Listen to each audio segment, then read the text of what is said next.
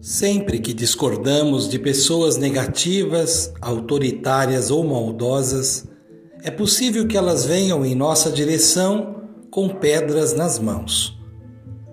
Talvez todas elas tenham dificuldades para romper os excessos e se acostumaram a tratar os outros com descortesias e responder asperamente.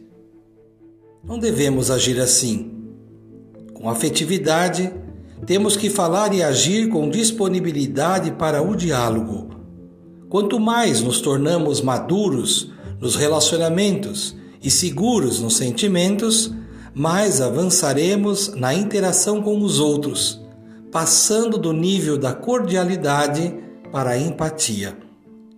Nunca vamos crescer na habilidade da aproximação ou do convívio com os outros se vivermos com pedras nas mãos.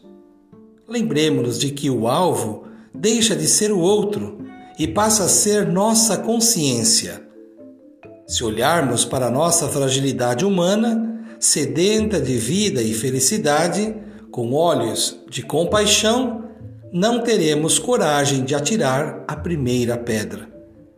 Se olharmos para as pessoas com olhos abertos e focados no que somos, não teremos coragem de humilhar e ferir ninguém.